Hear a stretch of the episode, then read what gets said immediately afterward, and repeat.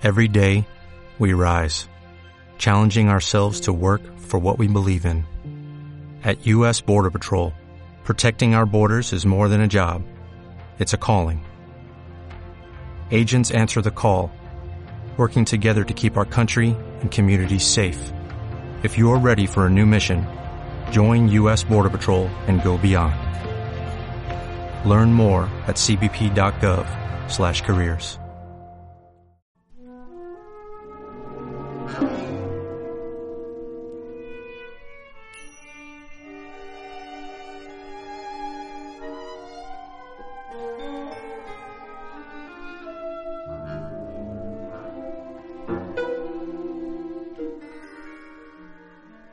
Cuando Matt trepó a la ventana abierta de la granja, todo rezumaba humedad, pues había llovido sin cesar durante tres días seguidos.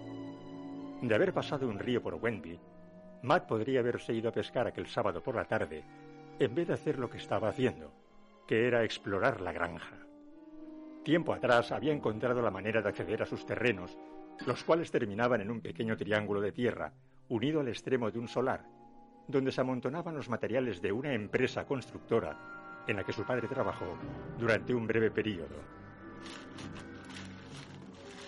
Avanzó lentamente entre los húmedos matorrales y, como había calculado, llegó a un espacio libre de maleza al pie de unos escalones.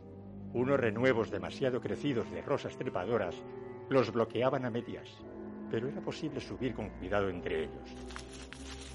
Como así lo hizo. Una vez arriba se encontró ante una extensión oscura y triangular de césped que llegaba por la izquierda hasta la casa y por la derecha terminaba en un huerto abandonado.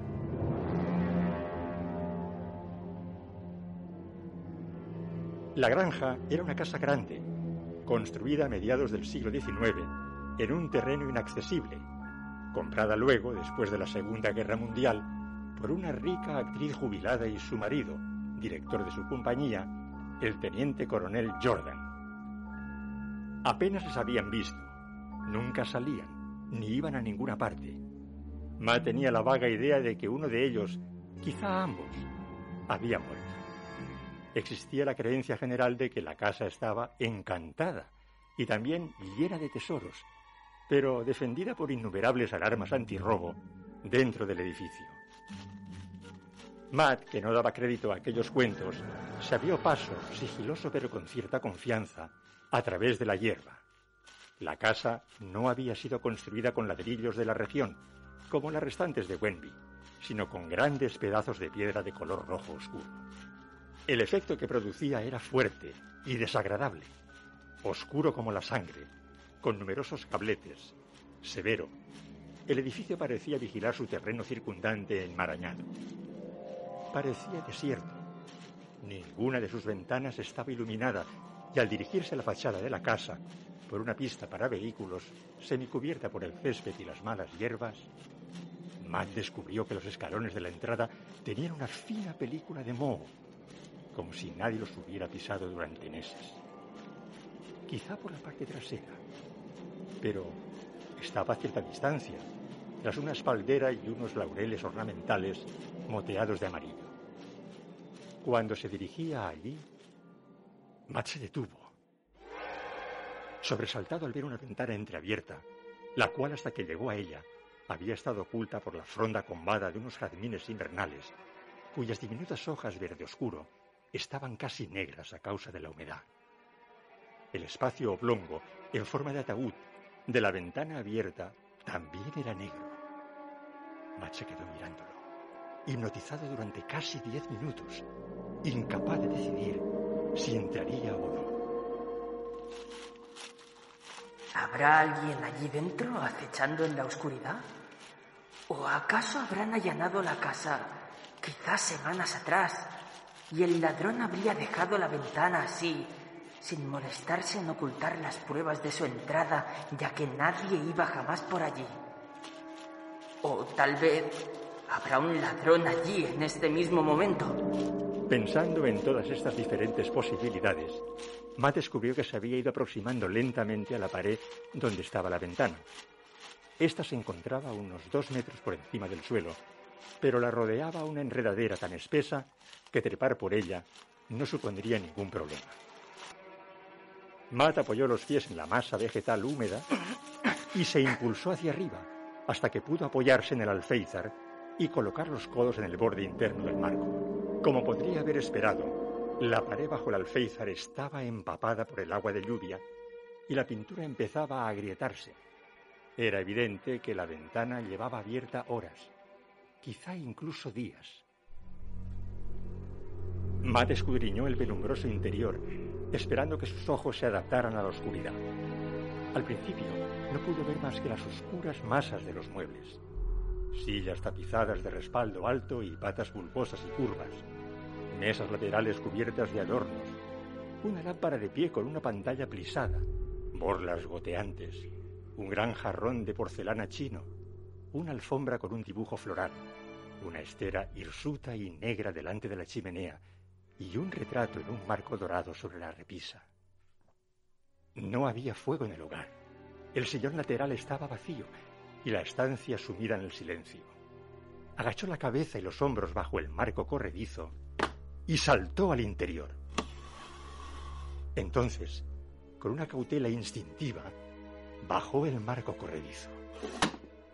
Pero el cordón del marco estaba en las últimas y este se abatió antes de que Matt pudiera detenerlo oyó un ligero sonido metálico, como el de un cierre. Sin duda se trataba de un dispositivo antirrobo, pues fue incapaz de levantar de nuevo el marco. El dispositivo tenía una cerradura y supuso que ahora sería imposible abrirla sin la llave. ¡Maldita sea! ¿Cómo voy a encontrar la llave en un sitio tan oscuro y atestado de objetos? Se volvió para examinar la ventana y vio que tampoco podía confiar en romperla pues los vidrios eran demasiado pequeños y los barrotes demasiado gruesos. Sin embargo, habría otras maneras de abandonar la casa. Quizá bastaría con abrir una puerta.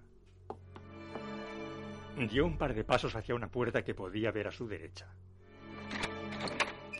La abrió y entró en un gran y frío comedor, donde una araña de luces cubierta de telarañas pendía sobre una maciza mesa de caoba rodeada de ocho sillas que reflejaba la espectral luz grisácea de una ventana situada más allá. Para alivio de Matt, la ventana del comedor era de hoja batiente. Pensó que le resultaría bastante fácil salir por allí y recuperó su ánimo, pero quizá no habría necesidad. Tal vez el cierre antirrobo de la ventana no estaba trabado. Se dispuso a cruzar el comedor para examinarlo de cerca, cuando el sonido de una risa a sus espaldas le dio un susto de muerte. Matt giró sobre sus talones, el corazón casi escapándosele a través de la caja torácica. Habría jurado que no había un alma en la casa y la risa venía de allí. De nuevo, la risa volvió a brotar en la estancia. ¡Diablos! Y entonces, cuando creía sinceramente que estaba a punto de desmayarse de miedo, encontró la explicación. Exactamente en el mismo lugar de donde había procedido la risa, un reloj empezó a tocar una nota cristalina y nítida, sin duda destinada a armonizar con la risa. Vaya, ¿qué te parece? Un reloj que ríe. Se acercó para inspeccionar el reloj. Era una antigualla grande y complicada, que se alzaba sobre una especie de canterano con apliques de latón bajo una vitrina de cristal. Su estructura era toda dorada y adornada con querubines de oro que se desternillaban de risa, echando atrás sus rollizas cabezas o retorciéndose de regocijo. Muy divertido. Ya puedes reírte, ya, después de que casi me muero de un ataque al corazón. De todos modos, Matt estaba deseando que el reloj volviera a sonar, pero era de presumir que no volvería a hacerlo hasta las cinco a menos que también diera los cuartos de hora. Sería mejor que, entre tanto, examinara el resto de la casa, calculando el tiempo de modo que estuviera de regreso en aquella estancia a las cinco en punto. Me pregunto si será posible llevarme el reloj, pero parece demasiado pesado. Y probablemente su mecanismo es complicado y delicado, y podría estropearse si lo mueven. Y además, ¿Cómo voy a poder acarrearlo entre todos aquellos arbustos y por encima de la valla? Y luego tendré el problema de explicar la presencia del reloj a mi padre, pues no habrá manera de ocultarlo en la reducida casa de protección oficial que ocupamos. No sería verosímil decir que lo he encontrado en un vertedero de basura. Sin embargo, ansío poseerlo. ¿Qué dirían mis compinches de la banda cuando lo supieran? Quizá podría guardarlo en casa de Kip, porque tiene una habitación propia y tan atestada de cacharros electrónicos que un reloj más o menos entre todos ellos pasaría inadvertido. Matt se volvió hacia el comedor con la intención de llevar a cabo su plan inicial de abrir una de las ventanas de hoja batiente. ¡Eh, muchacho! Matt se detuvo en seco, paralizado por el terror. Ya que estás aquí, podrías darle cuerda al reloj. El sábado es el día en que hay que darle cuerda, así que has hecho bien en venir. Esta vez la voz era inequívocamente humana. Y Matt, que estaba temblando como una hoja, se vio obligado a admitir que no podía proceder de ninguna clase de aparato electrónico, ni tampoco era la voz de un espectro, sino la de una mujer, áspera, dura, seca, un poco temblorosa, pero resonante. Sin embargo, ¿dónde diablos estaba? Entonces vio que lo que le había parecido una pared más allá de la chimenea era en realidad una de esas cortinas colgantes de bambú. Y al otro lado había una figura inmóvil, sentada en un sillón. Vamos, dale cuerda al reloj. Bueno, pero ¿dónde está la llave? En ese cuenco, a la izquierda. A Matt le dio un vuelco al corazón. Quizá la llave de la ventana estaría también allí.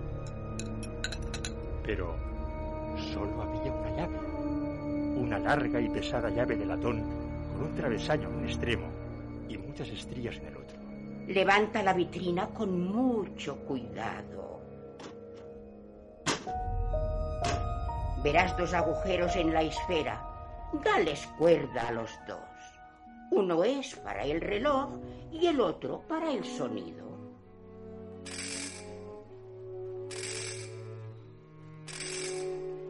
Mi marido hizo ese reloj para mí como regalo de aniversario cuando cumplí los 30. La risa es una reproducción de la mía propia. Algo fuera de lo corriente, ¿verdad? Mi marido era ingeniero eléctrico, ¿sabes? Tenía la afición de los relojes. Inventó toda clase de relojes curiosos. Había uno con la figura de Shakespeare, otro con un perro que ladraba, otro que entonaba himnos. La voz también era mía. En aquella época yo tenía una hermosa voz cantarina. Y mi risa era célebre, naturalmente. La risa cristalina de la señorita Langdale, solían decir los críticos. Mi marido estaba haciendo un reloj con un cráneo poco antes de morir. Ahí está el cráneo. Había en efecto un cráneo auténtico, colgado encima del gran jarrón chino, a la derecha del reloj. Matt recordaba vagamente lo que se dijo sobre la muerte del marido, que estuvo envuelta en cierto misterio. Le habían encontrado muerto de un ataque al corazón en el paso inferior bajo la carretera, por lo menos a dos kilómetros de su casa. ¿Qué estaba haciendo allí en plena noche? ¿Con qué motivo andaba por allí, ya que el paso inferior no era para peatones? Cuando murió, había salido a comprarme cigarrillos. Matt se sobresaltó. ¿Acaso le había leído el pensamiento? ¿No era realmente misterioso que supiera con tanta exactitud lo que pasaba por su cabeza? Desde entonces he dejado de fumar. La verdad es que no tuve más remedio que hacerlo. No me querían traer el tabaco, ¿sabes? Algunas cosas me las traen aquí, así que me las arreglo con ellas. No me gusta que venga gente a la casa con demasiada frecuencia, porque asustan a los pájaros. Soy muy amante de los pájaros, ¿sabes? ¿Va a telefonear a la policía? Mire, no tenía intención de robar nada. Solo entré para echar un rápido vistazo. Mi querido muchacho, me tienes sin cuidado el motivo por el que has entrado. La cuestión es que estás aquí y podría serme de utilidad. Anda, ve al comedor y trae unas cuantas botellas de champán de las que hay allí. Trae también una copa.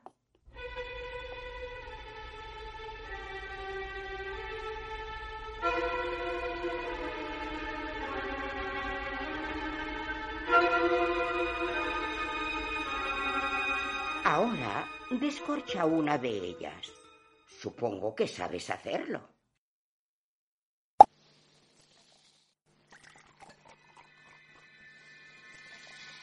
Una de sus manos yacía lánguidamente sobre el brazo del sillón y de tanto en tanto, cuando se deslizaba por el lado, la alzaba con la otra mano. Al acercarse a ella por primera vez, Matt reparó en que olía muy mal.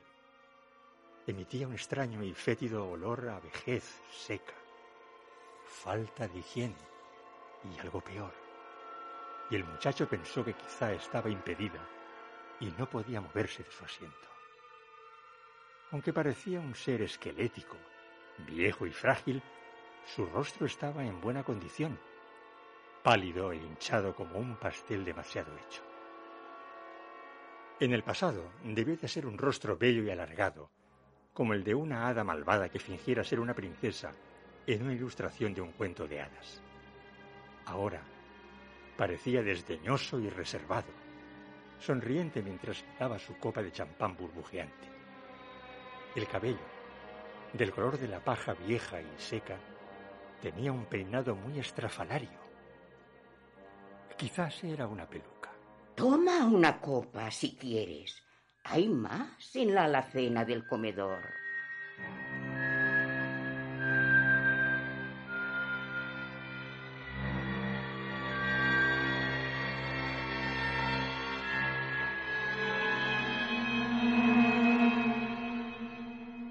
Una vez en el comedor, Matt pensó en forzar la ventana y escabullirse de allí a toda prisa, pero se retuvo, pues quería probar el champán y además no parecía tener ninguna prisa y quería oír de nuevo el sonido de aquel reloj.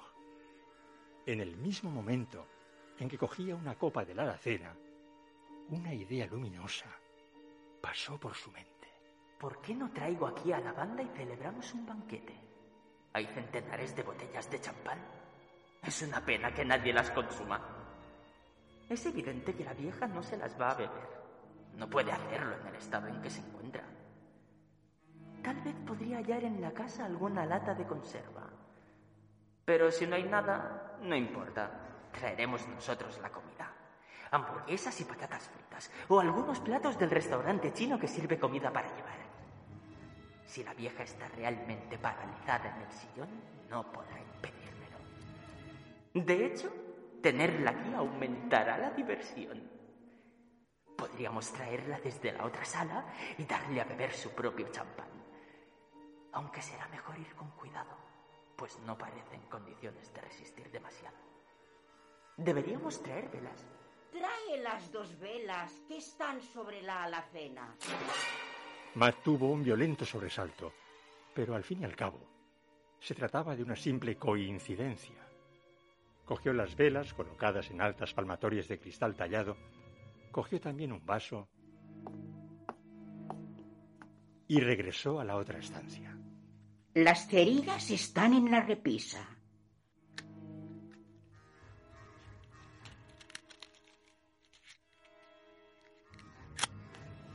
Matt encendió las velas y las colocó en la mesita, al lado de la anciana.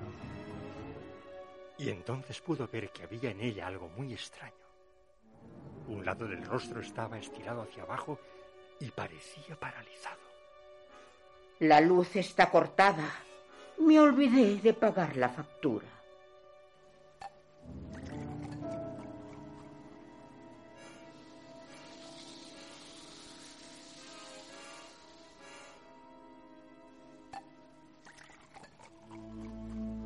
Su mano izquierda parecía aún intacta y se sirvió dos copas que tomó en rápida sucesión de la botella abierta que estaba junto a su brazo.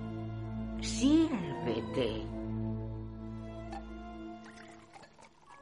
Al igual que la señora Jordan, se sirvió una copa detrás de otra. Será mejor que abras otra botella. Una es poco para dos. Puestos en ello, trae unas cuantas más. ¿Quieres?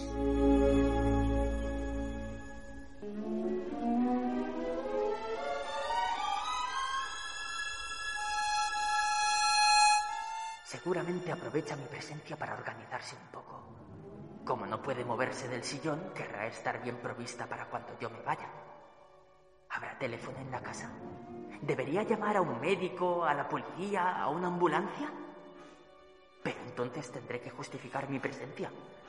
Y además no podría celebrar mi pretendido banquete con la banda, porque sin duda tapiarían las ventanas con maderos después de llevarse a la vieja al pabellón geriátrico del hospital Royal West Midland. No hay teléfono en esta casa. Hice que lo quitaran tras la muerte de Jock, porque el timbre molestaba a los pájaros. Bien, muchacho. Deja las botellas ahí al lado de mi sillón, donde pueda alcanzarlas.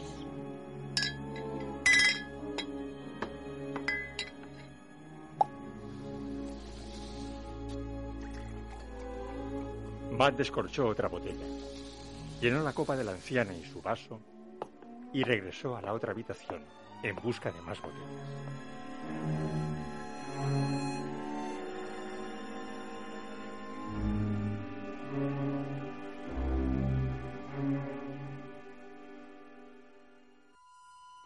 Te gusta el reloj, ¿verdad? Sí, es muy original. Dentro de un minuto dará el cuarto de hora. Pronto sonó, en efecto, emitiendo una risa baja, bastante maliciosa, muy breve. Pero no quiero que te lo lleves. No, no. Eso no me haría ninguna gracia. Me gusta oír su sonido mientras estoy aquí sentada. No tenía intención de llevármelo. Bueno, lo decía por si acaso. No quiero correr ningún riesgo. Ocho días. El reloj tiene cuerda para ocho días. ¿También has dado la del sonido? Sí, sí. Matt vertió más líquido amarillo pálido y burbujeante en los recipientes. A través del champán que llenaba su vaso, le pareció ver que los ojos de la vieja le miraban astutamente. Deja el vaso un momento en el suelo. Ya está bien. Ahora mira mi dedo índice. Muy bien. Estás muy cansado, ¿verdad? Vas a tenderte en el suelo y dormir. Dormirás muy cómodamente durante diez minutos. Cuando te despiertes, irás a esa puerta y la cerrarás. La llave está en la cerradura. Luego cogerás la llave y la empujarás por debajo de la puerta con una de las agujas de hacer punto que están sobre la mesita al lado de la puerta.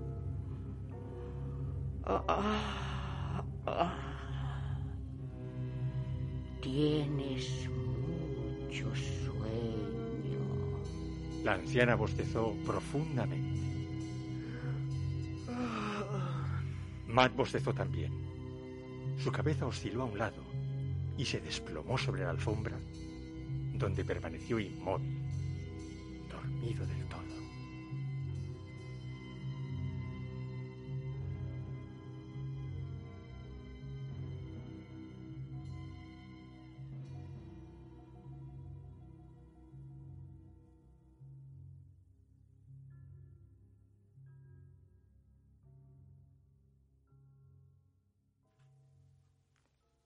Mientras dormía, hubo un silencio absoluto en la habitación.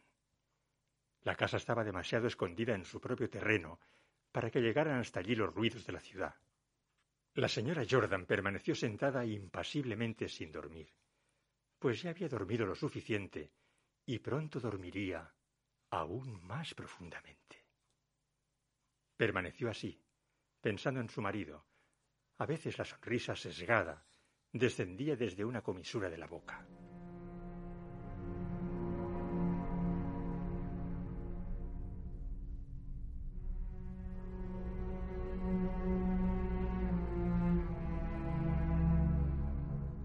Al cabo de diez minutos, el muchacho despertó de su sueño. Somnoliento y tambaleante, se incorporó.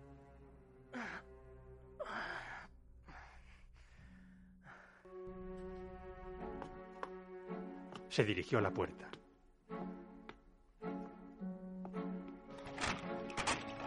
La cerró. Extrajo la llave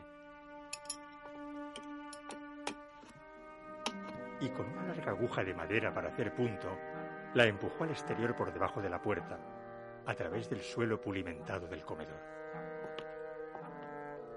Regresó al lado de la vieja y se quedó mirándola, con una vaga expresión de aturdimiento, frotándose la frente con una mano. Ah, me duele la cabeza. Necesitas un trago. Abre otra botella. Oye, el reloj va a dar la media.